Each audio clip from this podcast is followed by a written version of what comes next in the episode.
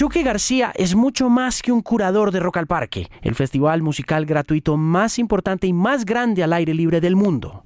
Es un observador de cultura, un pionero de periodismo musical en Colombia y un escritor y realizador audiovisual impecable. En esta charla, Chucky habla sobre sus comienzos en el diario La Prensa, sobre su inclinación a la oposición desde la cultura, sobre un titular de Bon Jovi que lo metió en problemas y sobre cómo curar un festival como Rock al Parque sin que la política se meta en el camino. En el episodio número 17 del podcast, esta es una conversación muy interesante con Gustavo Chucky García en el podcast por Canal 13. Ayer estaba con un pelado que quiere ser manager. Pasó por la oficina y tiene como 27 años. Y me dijo, le dije, ¿qué quiere ser usted cuando, cuando sea grande? yo quiero ser manager. Entonces le dije, ok, necesita trabajar 25 años. Y se fue muy triste. Se fue muy aburrido. Porque siento que todos los pelados de hoy en día quieren ya ser Walter Colm, el manager de Maluma. Es decir, sin plata y sin experiencia. Creen que este tipo de cosas como que se producen por combustión espontánea. Sí. ¿Usted cuánto lleva haciendo periodismo? Yo llevo desde los 19, tengo 45, 26 años. ¿Dónde comenzó? yo comencé en el diario La Prensa, que era un periódico de oposición que se cerró durante el gobierno de, eh, de Samper. Todo el rollo, ellos le daban muy duro a Samper por, por todo el tema del proceso 8000. Sí. Entonces lo fueron, fueron cerrando el periódico, como cortándole un poco las, los, el dinero, digamos, que el, que, el, periódico tenía en patrocinios, en cosas de ese tipo, les fueron como cortando un poco, sí, como los chorros, por, por llamarlo de algún modo. Y fue un momento muy duro porque, claro, estaba todo el proceso 8000 en, en, en, en ebullición. Una de las portadas, de hecho, más, más célebres de la prensa fue justamente una en que hicieron un montaje con Ernesto Samper, con Noriega, ¿no? Sí. Em, le daban duro a Samper, le daban duro a Serpa, me acuerdo, porque Serpa estaba con, con Samper. El periódico quedaba ahí en, en, un callejón que hay frente a Unicentro, que de hecho se llama el Elvis Presley Boulevard. Ok. Eh, contiguo a, al, al, no sé si todavía queda ahí, pero ahí estaba el edificio de Jorge Barón. Y Jorge Barón había mandado a a construir como una, como una calle de estrellas. Como, como un Walk of Fame. Exactamente. sí. Y entonces ahí, no sé, yo días que llegaba al periódico y estaba ahí agachada, no sé, la gorda Fabiola, voy a decir cualquier cosa ahí, poniendo sus manos en el... ¿Y eso está todavía ahí? Quedan unos, unos vestigios, quedan unos vestigios, el periódico quedaba ahí y pues era un periódico pequeño, de hecho, no sé, Em, fue un periódico por el que pasó incluso gente como Eduardo Arias también. Em, yo creo que la redacción no éramos más de 25 personas. Era muy chistoso porque éramos como 25 periodistas, digamos, y luego habían 10 militares. Dentro de la redacción, eh, pues se supone protegiéndonos. Y era súper común que, no sé, 9 de la mañana empezaban a gritar, hay una bomba, hay una bomba en el periódico todos corríamos para Unicentro. Nunca se me olvida. Todos corríamos para Unicentro y pues allá esperar a que se supuestamente pasara la bomba. Y ya como a la décima amenaza, ya no, yo tengo muchas cosas que hacer, además, y en ese momento además no había ni Wikipedia ni nada como... ¿Cómo hacía uno? No, le tocaba pararse del, del escritorio e irse a buscar las noticias. Yo trabajaba específicamente con una separata de música que se llamaba Planeta Elvis. Eran 12 páginas un tabloide, era un montón de información para llenar. Y pues a uno le tocaba coger su grabadora de periodista y irse, no, que hay un parche de raperos que están haciendo un disco en, el, en, en Las Cruces. Y yo iba y así conocía la etnia. O hay un, unos manes que tienen una banda de punk que se llama La Pestilencia que se van a presentar en el 20 de julio. Vaya hasta allá. ¿De qué año estamos hablando? ¿92? Estamos hablando del, entre el 93 y el 96, más o menos. Y, mm, por ejemplo, así conocí a Terciopelados. Los conocí ensayando en un café que ellos tenían aquí cerca, un lugar que se llamaba Astrolabio, que funcionaba como café, peluquería, boutique. Y en la parte de atrás, como en el lavadero, ellos ensayaban. Y ahí los conocí yo, por ejemplo, a los aterciopelados. Y así llenábamos las 12 páginas de ese... De ese ¿Qué más había en esas, en esas 12 páginas? ¿O, era usted solo? No, era yo y Gustavo Arenas, más conocido como el Doctor Rock. Ajá.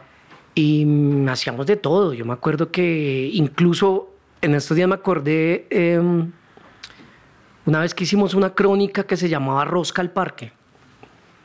Porque mis primeros tres Rock al Parque, yo cubrí Rock al Parque para el diario La Prensa. ¿Y cómo le fue? Bien, pues tengo muchos recuerdos, obviamente, aparte como de haber hecho una primera, de algún modo, como una crónica de oposición. Claro. El hecho, el hecho de haber estado en un periódico de oposición lo convirtió también en un, en un periodista antagónico o no? De algún modo, siempre era como la... Yo creo que obviamente eso crea un sesgo y uno siempre está como tratando de, de encontrarle la, la... Sí, que hay escondido, ¿no? De hecho, en estos días en Semana Santa, de hecho, como que yo tenía unas cajas en la casa que no movía en serio desde hace 10 años. Y dije, bueno, voy a coger esas cajas y voy a ver qué hay ahí porque no sabía. Y me encontré más o menos 400 casetes, creo yo, de entrevistas que yo hice cuando tenía entre 19 y 23 años. Y entre esas me encontré, no sé, cuatro entrevistas con Carlos Vives. Tremendo. Tres entrevistas con Shakira y, y eh, me da, mucha risa y me dio como que tuve que dejarlos de escuchar porque como que siempre yo les estaba buscando como... Caída. La caída, la vuelta.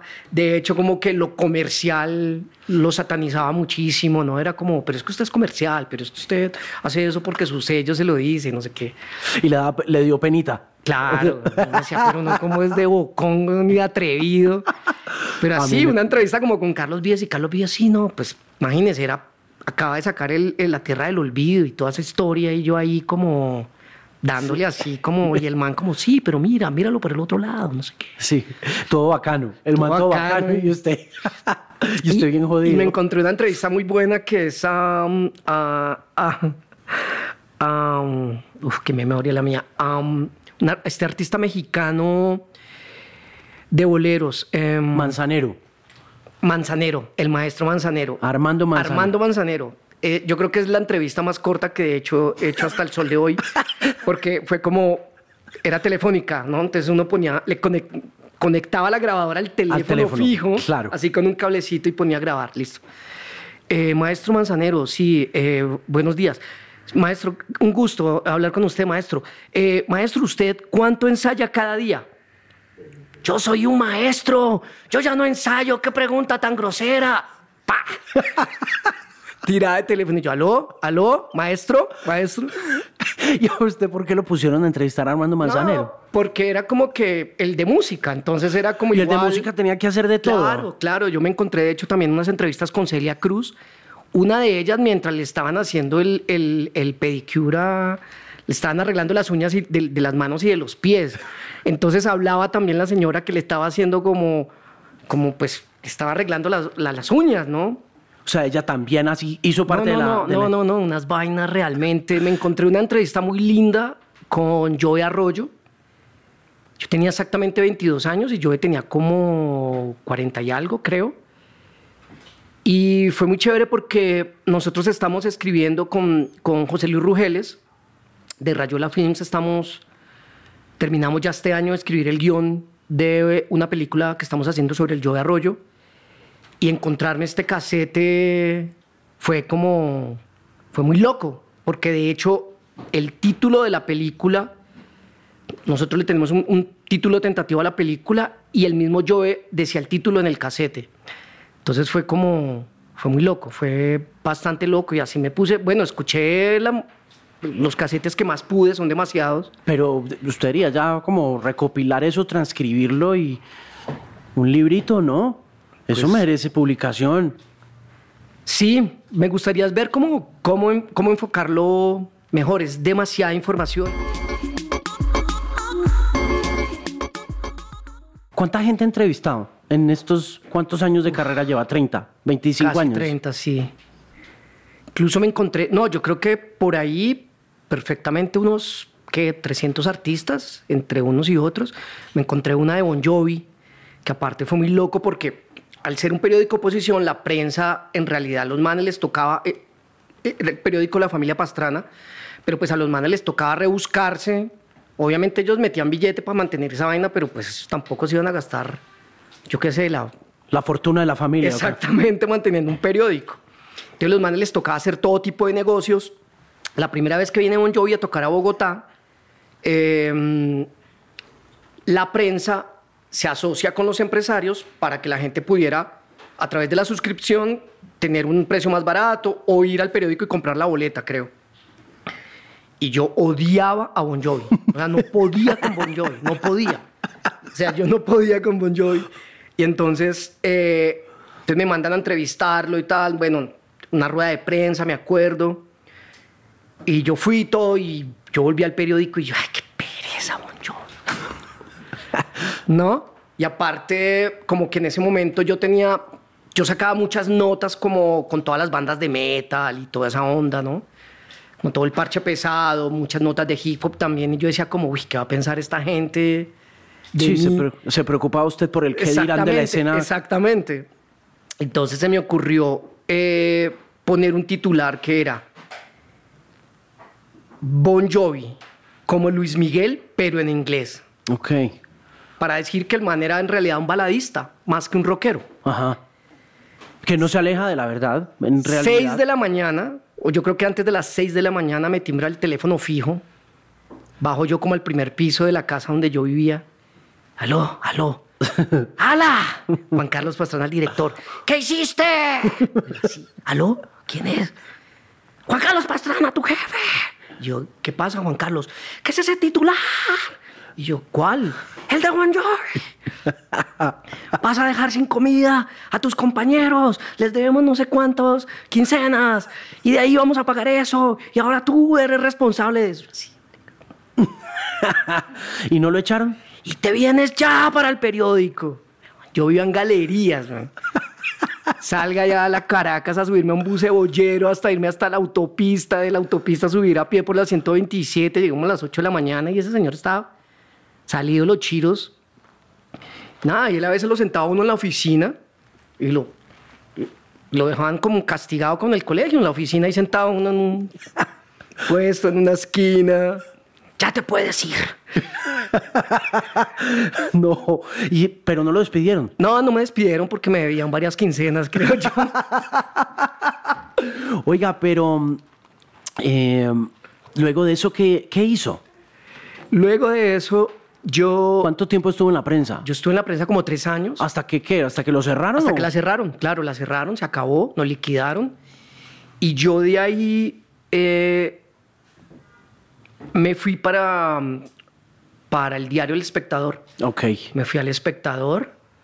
¿Lo recomendaron? ¿Ya sabían de usted? Mm, Sí, ya sabían y estaban buscando como una persona en cultura y me llamaron. En El Espectador estuve también como tres años.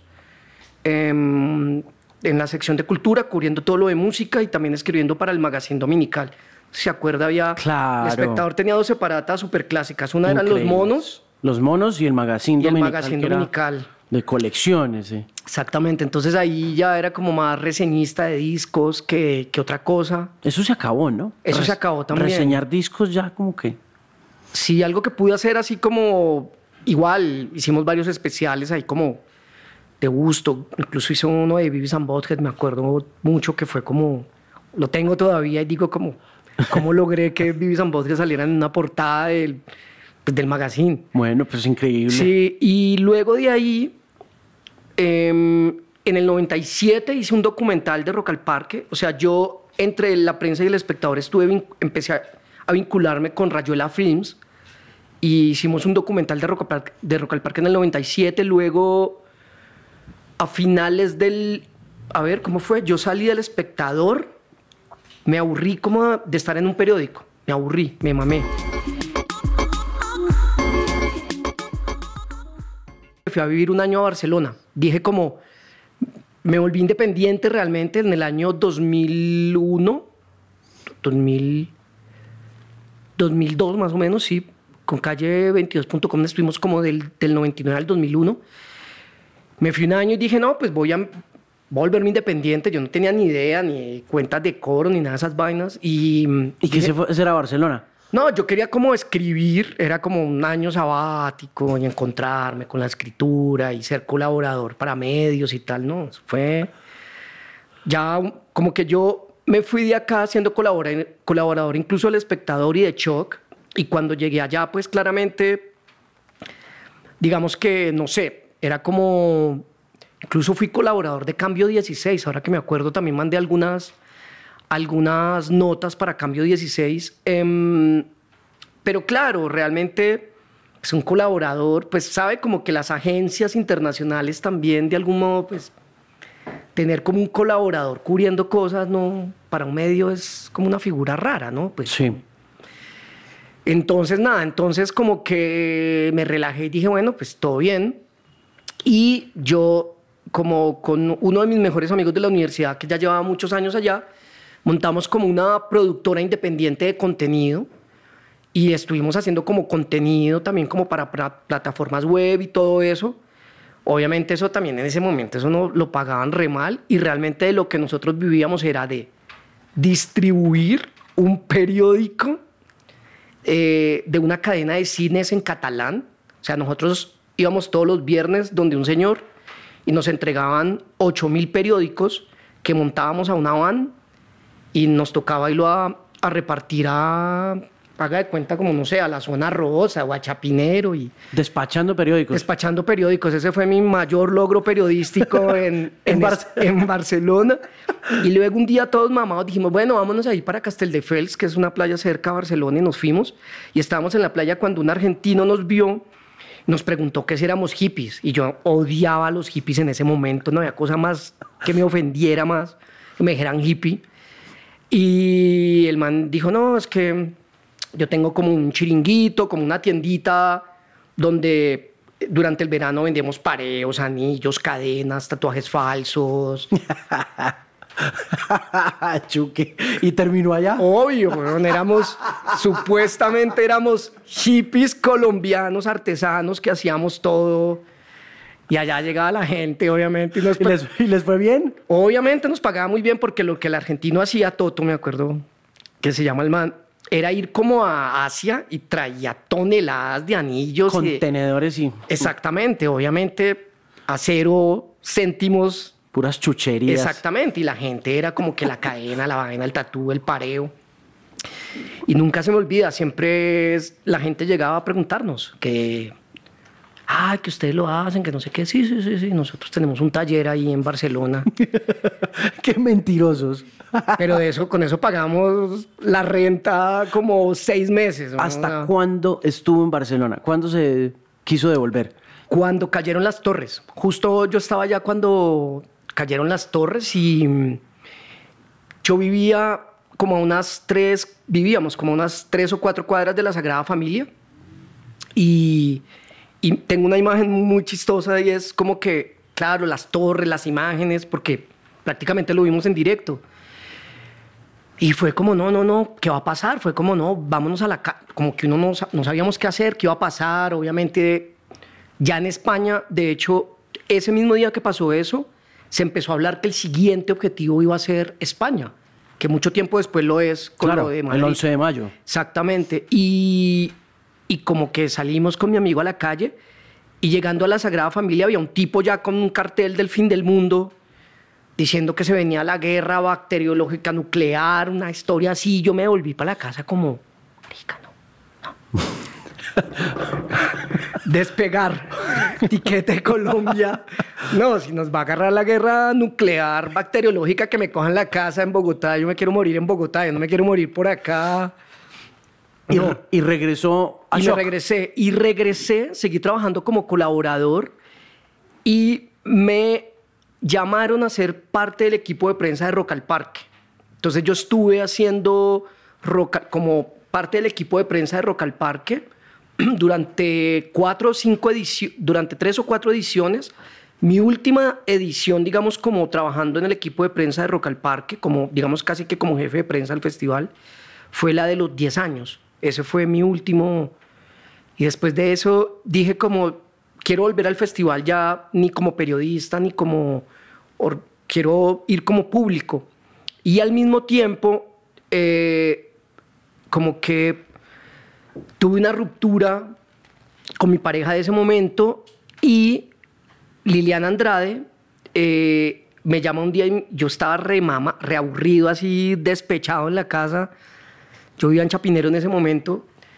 Y Liliana Andrade me llamó y me dijo, ay, oye, tú sabes que es un reality. Yo odiaba los realities. O sea, en ese momento estaba ya como en furor en Estados Unidos el Expedición Robinson. Ajá. Y yo, pero ¿qué es esta mierda?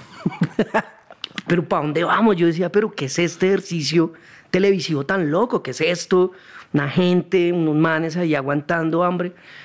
Y me dice Lili, no, es que imagínate que necesito un realizador porque eh, se nos cayó una persona que iba a ir con nosotros a hacer un reality que se llama Expedición Robinson a Ecuador. Yo dije como, no, pues voy a empezar a odiar el baloto a ver si me lo gano. Dije, está, pero en serio que estaba como tan emocionalmente mal, dije, no me importa. Yo no sé qué, de qué se trata, pero lléveme. Y me embarqué en ese primer reality en Ecuador y estuve viviendo casi un año en Ecuador porque después de eso hice, hicimos Pop Stars Ecuador y luego todo esto con Teleset. Increíble. Y luego de eso estuve casi yo creo que por ahí mínimo cinco o seis años haciendo realities. Hice las Islas de los Famosos, Pop Star, Se Busca Intérprete. Eh, no, hice... La primera etapa así dorada de los realities latinoamericanos. El último que hice fue protagonistas. ¿Y qué hacía? ¿Qué, lo pusieron a hacer cuando llegó ahí a ese... Cuando estuve haciendo, cuando, cuando eran los de islas, como Expedición Robinson o Isla de los Famosos, yo era realizador, es decir, yo, era, yo estaba con los participantes todo el día como pillándome las historias, viendo que grabáramos las historias, haciéndole las entrevistas. Prácticamente ellos dormían ahí tirados en un peladero y yo estaba al frente igual, pero en una carpita. Era la única diferencia.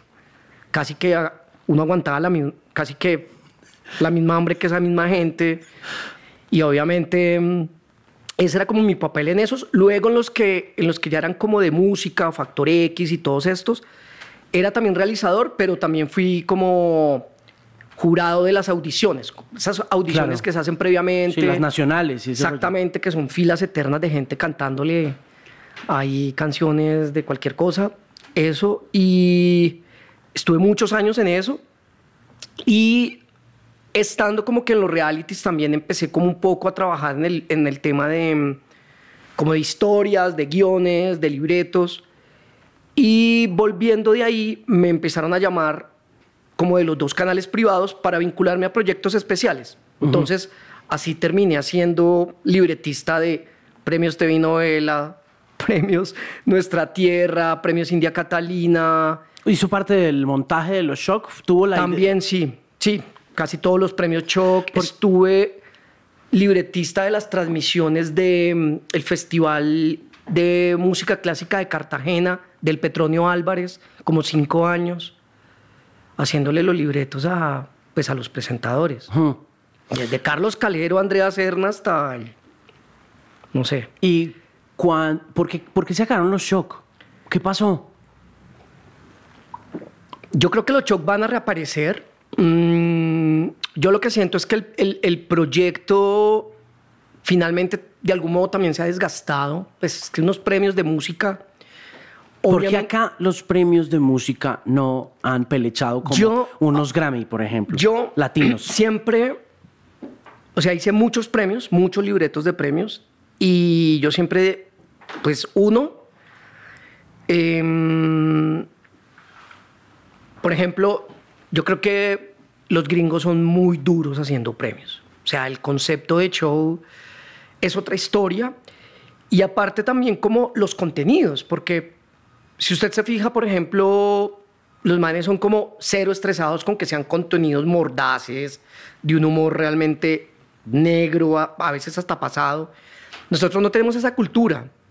Y muchas veces cuando uno ponía chistes medio pesados en los libretos, la gente se tocaba y se timbraba y era más como... Sí, claro. Estás invitando aquí a venir unos premios y aparte me vas a coger de payaso, ¿qué onda? O sea, como... Claro. ¿Qué? ¿Qué? Sí, el humor televisivo es muy difícil en Colombia. Y lo otro es que claramente siempre los presupuestos para esos premios, pues, para poder hacer una vaina de esas, con todo lo que hay que hacer, es unos presupuestos realmente muy grandes. Y presupuestos para música en general, ¿no? Sí. Como para cualquier cosa que se lleve a cabo. Totalmente, sí, sí, sí, o sea, para realmente que eso tenga un nivel... Em, sin duda hay que hacerle una inversión muy fuerte. De todos modos, a mí me parece que estuvo bien el ejercicio, de todos modos, de visibilizar una cantidad de artistas, de talentos, de fenómenos, de movidas en la música colombiana. Em, así que también fue como un buen paso. Luego de eso, empecé a ser libretista ya como de City TV, de Señal Colombia. Eh, y me entregaron un proyecto muy bonito que ya se venía desarrollando ya lo venían haciendo Martín de Francisco, Antonio Guerra y Santiago Moure, que era el profesor Superó.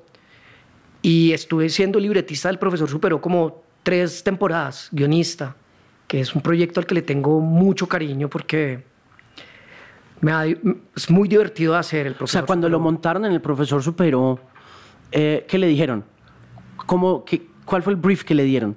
Cuando lo llaman y le dicen, venga que vamos a hacer esta vuelta, ¿qué, oh, el brief era un superhéroe chocuano que corrige los desaguisados idiomáticos de la gente. Sí. Entonces era perfecto porque era como... Usted. Obvio, fue como... Usted, pero del Chocó. Totalmente. Y nada, de hecho hice como muchos capítulos, hicimos muchos capítulos inspirados en música, eh, en el que metimos personajes de la música colombiana. De hecho hicimos una temporada con Choc en la que salen Carlos Vives, Juanes, eh, no me acuerdo quién más sale, Chucky Town. Eh, ¿Y hacían ellos las voces? Sí, con las voces originales de ellos. Y el profesor siempre, siempre ha sido un éxito, el profesor. ¿Pero usted sigue ahí? Eso... Digamos que ellos me siguen llamando, lo que pasa es que tristemente como que no, no es un producto como que mm, a mí me parece una genialidad, pero no es como un producto en el cual muchos canales quieren invertir. No genera plata. Sí, y hacer animación es muy costoso. Muy caro, sí. Y las temporadas que muchas veces salen, en Canal 13 también se hizo una temporada, por ejemplo, creo que varias, se hizo, eh, varias temporadas en Canal 13 se hicieron. Em, es muy institucional, ¿no? Ese es también el tema. Digamos que cuando muchas temporadas, de hecho, eran a favor del, del, del uso de la energía, eh, temporadas históricas o para empresa, como para nuevos empresarios. Entonces, claro, ahí siempre se generan algunas limitantes. Claro, se, embolataba editorialmente el propósito. Sí, y el humor, y entonces no, no queremos que digan esto, queremos que digan esto. Y lo último que hicimos fue como una promo para Netflix que quedó muy chévere. Y antes de eso creo que una promo para los juegos estos que hicieron en Cali, que de hecho en las medallas quedó mal escrita la, la no decía word, no decía mundo, sino que decía palabra. Palabra, ¿no? word. No decía world, sino, word. Ajá. e irónicamente, la el promocional era el profesor superó. De hecho, en la hay un eh, no, hay un momento en que la cevichica le muestra al profesor superó la medalla y esa medalla fue la única que quedó bien escrita. no puede ser. Sí. No, no, no, no. Y nada. Pero es una lástima, ¿no? No. Es pues una embarrada que la animación acá no peleche porque no haya apoyo. Y hay, proyectos en serio. O sea, Cuando usted tiene un producto como Los Simpsons gringo, que fue lo más transgresor, obsceno, profético, ahora estamos viendo ahorita el, ¿no? el impacto. El Donald Trump hace 10 años, como lo predijeron y todo ese rollo.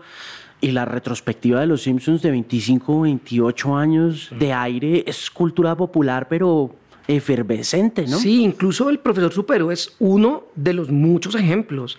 Es más, yo creería que tanto, por ejemplo, canales como el 13, Señal Colombia, tienen y han tenido unos, unos productos infantiles muy, muy, muy pilos, mm. muy bien hechos, muy bien realizados, con unos contenidos muy inteligentes.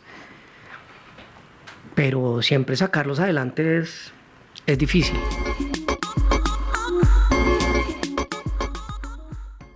Si usted mira para atrás, Rock al Parque ha sido muy importante en ese desarrollo. Y son 25 años de la construcción de ese público, porque yo, lo que hablábamos ayer con Camila Zárate, con Camila Wills, con Camilo Ramírez, con toda la gente de Resonantes y de Toma el Control y de Somos Regiones, que pues para muchos de ellos, incluso para Manuel Carreño de Radiónica, me decía que... Eh, como que empezamos a hablar y empezaron a decir, nosotros éramos muy peladitas, éramos muy niñas, entonces rollo. Yo decía, yo, ir a Rock al Parque en 1995 o en 1996 significaba para uno como adolescente un ingreso y una iniciación a la joven adultez indiscutible, era la primera gran aventura que tenías, no importaba si tu aventura era coger el bus, ¿cómo era? Normandía Villaluz, que te dejaba cerquita del parque, o montarte en una, en una volqueta que subiera por letras hacia, hacia, Bogotá, sí. ¿no?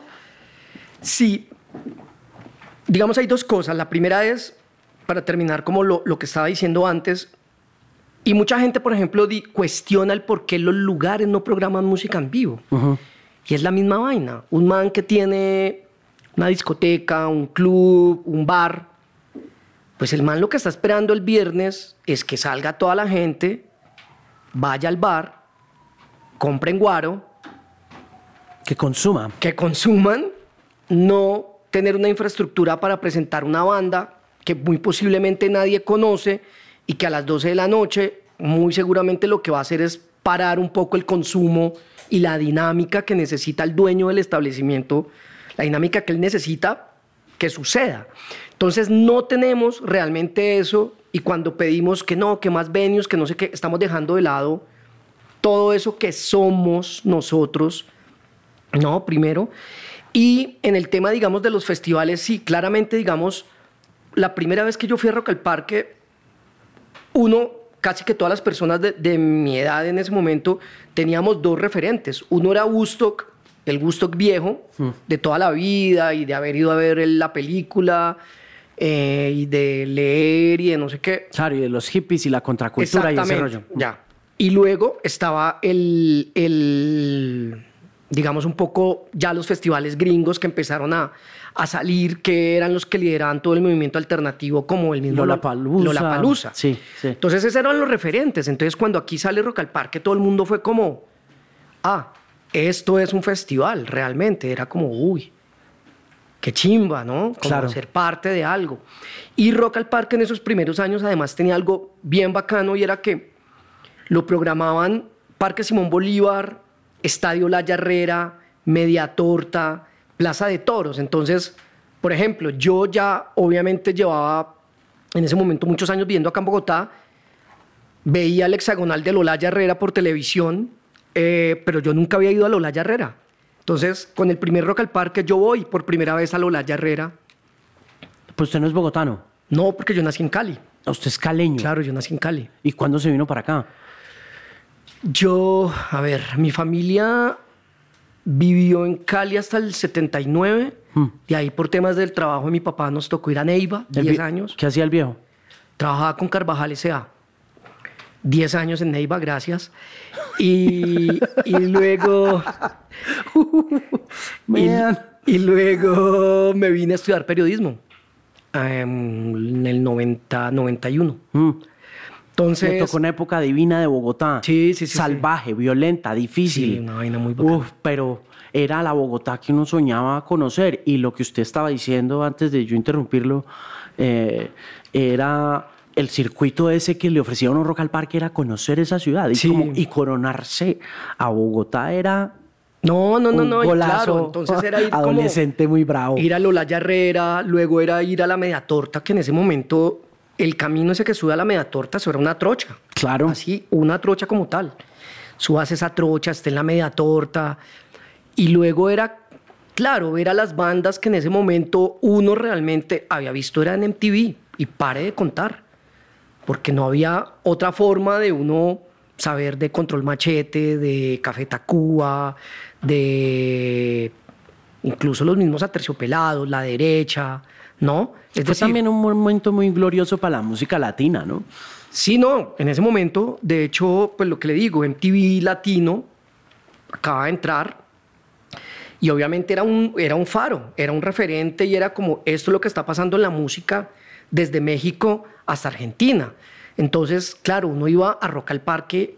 A mí nunca se me olvida, por ejemplo, ese Rock al Parque del 97, haber ido a la Media Torta y haber visto a Control Machete con Kraken, con La Pestilencia, con Ultrágeno. Un día antes el bloque de búsqueda, que fue el, grupo que se formó a partir de la provincia de Carlos Vives, donde sí, el alternativo de Benavides. Exactamente, Teto Campo, Carlos Iván Medina. Que fue de las primeras cosas que reseñó la Rolling estadounidense. Exactamente, porque era, eran unos visionarios en ese momento. Animal, de Argentina. Entonces era como que. Pues, qué época, qué época. No, no, no, era, era. Era. Sí, era como. No, pues es que los Tacubos, los Molotov, los Control Machete. Maldita vecindad. Maldita vecindad, Morfonia. Claro. Eh, ultra. No, es que era una cosa muy brava. Sí, y luego, obviamente, también estaba como toda esa parte de bandas alternativas de Medellín, de la costa, de Cali, que en ese momento eran un montón. Sí, estaban los litios. Eran un montón. bueno, en el lado más comercialito estaban los de adentro, que yo no sé si pasaron por Rock Park. Estaba León Bruno. Ah, estaba León Bruno, estaba otra banda, se me olvida el nombre también, de barranquilleros, de costeños, bien buena, que tocaban blues. Eh, bueno, en fin, habían un montón de bandas. Eh, y por eso es que a veces la gente cuando se sorprende un poco por el tema de la mm, variedad musical de Rock al Parque, hoy por hoy, a mí me sorprende porque... En esa época eso era un abanico. Eso ya estuvo o sea, eso ya se lo inventaron y Rock al Parque siempre ha sido así, siempre. Sin embargo, en la medida en que ha ido pasando el tiempo, a usted le ha tocado también eh, un poco eh, lidiar con el radicalismo que de un tiempo para acá la palabra rock ha empezado a significar. En una época en la que uno tenía esta diversidad cultural pasando en Rock al Parque y tomándose la ciudad entera a partir de esa mirada, yo no sé si fue estratégica de, de, usar diferentes lugares, diferentes parques, si se quiere. Sí. Eh, ahora cuando se han hecho ejercicios a veces no muy buenos de inclusión de otros géneros, otras cosas, la gente se pega de la palabra rock y, de, la, del fundamentalismo, ¿no? A mí me gusta pensar que esos lugares que le dieron desde el comienzo a Rock al Parque para, para poderlo llevar a cabo, eh, me gusta pensar como que dijeron, bueno, ¿dónde metemos a todo poco de peludos? Los allá en el Parque Simón Bolívar. Y pensar que eso fue lo mejor que pudo haber pasado, ¿no? Como, mándelos para Lolaya. No, no, ya, ya la media torta de pronto no los ve nadie. o sea, me gusta pensar que fue así y, y, que finalmente eso terminó pues siendo gran, o sea, siendo parte del ADN del festival. Es decir, nadie se imagina Rock al Parque por fuera del Parque Metropolitano Simón Bolívar, ¿no? No. Es decir, me parece que ese es su, ese es su, su, su, casa, aparte como es el lugar acá en Bogotá que puede como eh, dar, dar pie con las dimensiones que tiene el festival además. Em, y sí, digamos que a mí, mi lucha creo que no es tanto con, con quienes consideren que el festival es de rock o no es rock, porque finalmente a mí me parece respetable, ¿sabe? que quiera pensar que no es de rock o que si es de rock, pues lo respeto.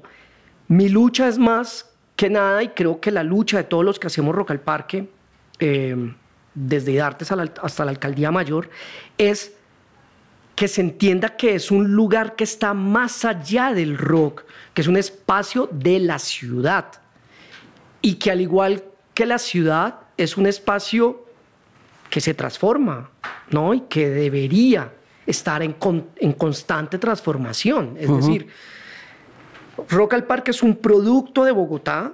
Sería loco no pensar que Rock al Parque como producto de esta ciudad también quiere ir a la par de esta ciudad. Y Bogotá, nos guste o no nos guste, eh, creamos o no creamos, tengamos críticas o no tengamos críticas, es una ciudad que se ha transformado en estos 25 años. Entonces, pues, Rock al Parque, ¿por qué tendría que ser ajeno al menos a ese um, deseo de transformación y de ir a la par hacia donde la ciudad quiere ir? ¿no? Entonces, me parece que Rock al Parque además es un festival con unos presupuestos limitados, con unos recursos limitados. Es un festival que no vende alcohol, que no vende tabaco, que no está patrocinado por megamarcas, que no está patrocinado por bancos. ¿Eso es bueno o malo? A mí me parece que es muy bueno. A mí me parece que es muy bueno. ¿Pero no le gustaría tener una platica además? Sí, pero... Como decir, traigámonos una marquita por aquí, un McDonald's no, y están, obviamente, y Rock al Parque tiene muy buenos aliados y tiene unas marcas claramente, y este año de hecho las tiene y van a llegar unas marcas nuevas que la gente luego, luego verá y que creo yo que van a traer cosas muy buenas. Pero a lo que yo voy es que finalmente eh, Rock al Parque, al tener unas limitaciones, hace que el ejercicio sea diferente. ¿No? Es decir, la gente a veces dice como, no, el tema de la gratuidad, que eso está mal, que la gratuidad, que tal, tal, tal. Pero, por ejemplo, dejan de lado también que el no tener que vender boletas, que es un ejercicio de volverse loco y que yo me les quito el, el sombrero en realidad a los festivales que tienen que vender boletas porque es... Usted también... Sí que ha estado ahí metido lo sabe. Total. Lo que es estar uno parado en la puerta apretando nalga, como se dice, esperando a que lleguen los susodichos. Eh, así sea un concierto para 100 o sea un concierto para 10 mil, la apretada es de nalgas igual. Sí, total. Em, es muy duro. Eh, y el no tener como esa, esa misión y ese objetivo y ese, ese trabajo tan pesado de vender boletas permite hacer un ejercicio curatorial e invertir esa energía en otra cosa, que es justamente es cómo hacemos que este festival crezca más, se internacionalice más, tenga más aliados y genere otras cosas más allá del tema de lo artístico, porque es que Rock al Parque no es solo presentaciones de artistas, Rock al Parque tiene una rueda de negocios, Rock al Parque invita a unos programadores internacionales de otros grandes festivales a que vengan a ver las bandas distritales, Rock al Parque tiene unos programas de emprendimiento, es decir, hay un montón de cosas eh, adicionales. Nosotros hemos en los últimos años tratado de que el festival sea cada vez más femenino, que tenga una participación mayor em, de mujeres. Eh, el año pasado pues tuvimos por primera vez un artista transgénero, que también es un pequeño paso. Em, entonces, obviamente permite ver el cartel y el line-up desde otra, desde otra mirada, ¿no? Claro. ¿no? E, y hacer otras apuestas y permitirse otras cosas y permitirse decir, traigámonos una banda de China o traigámonos un artista de África o tengamos un montón de cosas para un montón de públicos. Em, y finalmente también, que es una pregunta que yo muchas veces me hago, digo, bueno, si Rock al Parque tuviera un presupuesto como el que tiene un gran festival privado, realmente sería para invertir ese dinero en artistas y en pagarle, no sé. Un billete a la metálica para que cierre. Para que los manes vengan y cierren. ¿O sería mejor invertir este dinero en tener más baños, más iluminación? Más experiencia. Más experiencia. No sé.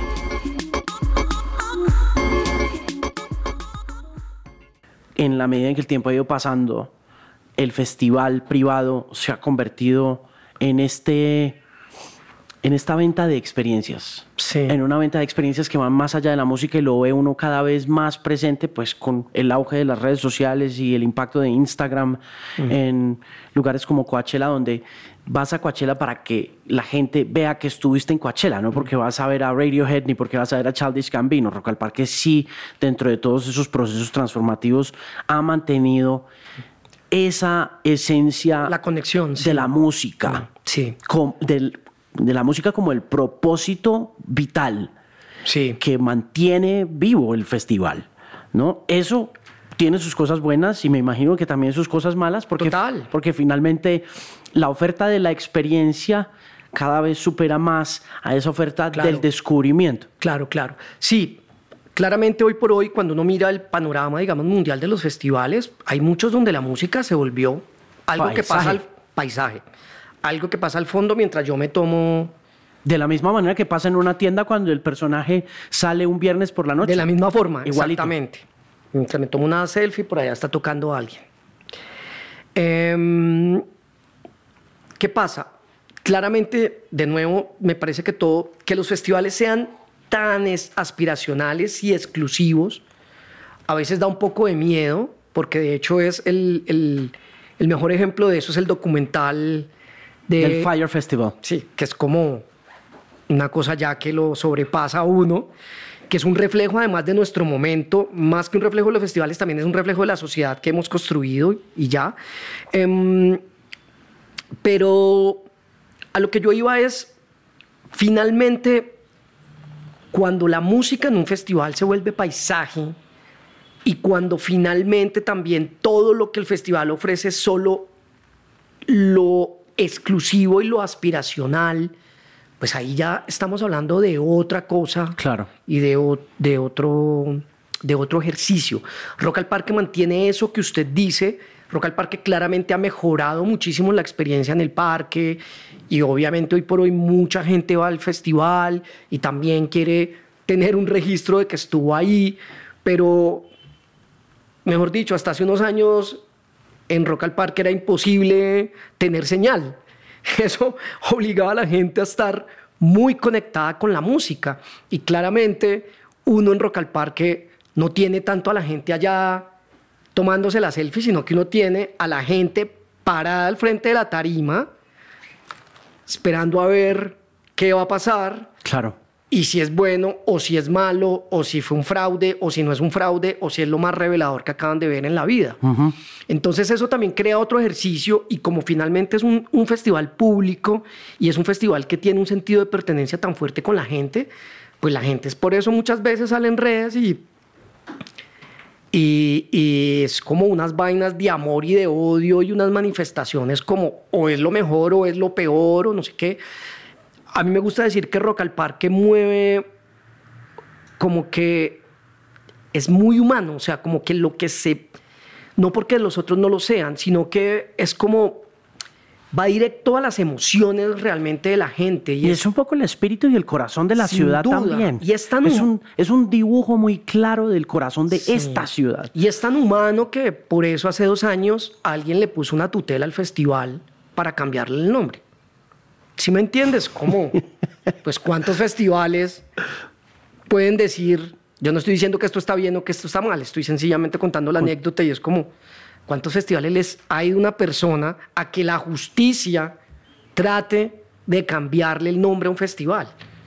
Pues más allá de que finalmente un juez haya dicho, mire señora, la justicia está muy ocupada ahora para andar resolviendo temas de el nombre de un festival, pero en realidad eso habla de todo lo que es capaz de, mover, digamos, el, festival, porque pues la gente es como, es que este festival es mío. Es mío, claro.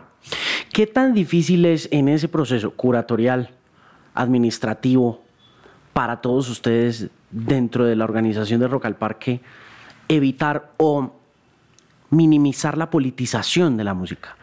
Entendiendo que hmm. se vuelve una bandera distrital muy poderosa, ¿no? Es la portada en el periódico El Tiempo cada año, la cifra récord cuando la menciona Julio Sánchez Cristo y la manera como también eso puede verse reflejado en el balance positivo de quienes estén en el gobierno. Yo tengo una anécdota un poco para responder a su pregunta y es lo que pasó con Juanes este año, lo que ha pasado con Juanes este año. A mí me sorprendió mucho eh, o sea, obviamente yo ya hago Rock al Parque desde hace seis años, pocas cosas ya me sorprenden, de hecho, después de haber visto una tutela. Em, pero me sorprendió mucha gente afirmando, y mucha gente no, periodistas que habitualmente cubren el festival, afirmando que la presencia de Juanes había sido una orden del alcalde mayor. También que había sido una orden del gobierno nacional. Eh, y pues no, no dejó de sorprenderme porque pues finalmente, digamos que la manera en que la participación de Juanes se da es que lo habíamos puesto entre una lista, llamémosla de deseos, de artistas colombianos. Nosotros en el 2014 logramos que los aterciopelados se reunieran de nuevo y este año fue como, bueno, ¿qué podemos generar como ese estilo con un artista nacional? Y dije, dijimos como, bueno, Juanes puede ser. Y sencillamente lo pusimos en una lista y yo viajé a México a ver el show de Juanes y en un momento me le entré al camerino y le dije, estoy aquí para invitarlo, que de hecho se lo dije así, le dije, ¿usted qué va a hacer el 29, 30, 29 y 30 de junio y 1 de julio? Y el man me dijo de una, ¿por qué? ¿Me va a invitar a Rock al Parque? ¿Me van a invitar a Rock al Parque? Y yo le dije, sí, acá estoy para eso. Y ya, y de ahí nace, se terminan de dar las cosas. Usted es el hombre que hace la invitación oficial. ¿Y la idea nace en dónde? No, pues la, la idea nace obviamente con IDARTES, que desde el año pasado recién se acabó la edición anterior de Rock al Parque, empezamos a trabajar en qué iba a pasar en la edición de los 25 años. Empezamos a gestar un plan de trabajo y a, votar ideas. Mm. Entonces, em, finalmente, eso, si me entiende? Obviamente hay como mucha información que finalmente uno no cuenta, cómo es como el, el derecho de las cosas, ¿no? pero la gente se imagina muchas vainas, ¿sí me entiendes? Como... ¿Está contento con la decisión de Juanes? Muy contento, muy contento porque es algo que puso al festival en boca de muchas otras personas. Y eso es súper importante, ¿sabes? Yo, siento, ¿sabe qué? Yo siento que es que le hace mucha justicia a Juanes. Además, no, además, además, Independientemente de si nos gusta o no. Eh, por el momento, entonces, se vienen semanas interesantes y se vienen días, días muy ocupados, ¿no? Días de apretar la nalga sobre todo. Mire, felices 25, feliz cuarto de siglo y gracias por venir al podcast. No, a usted. Gracias. Gracias.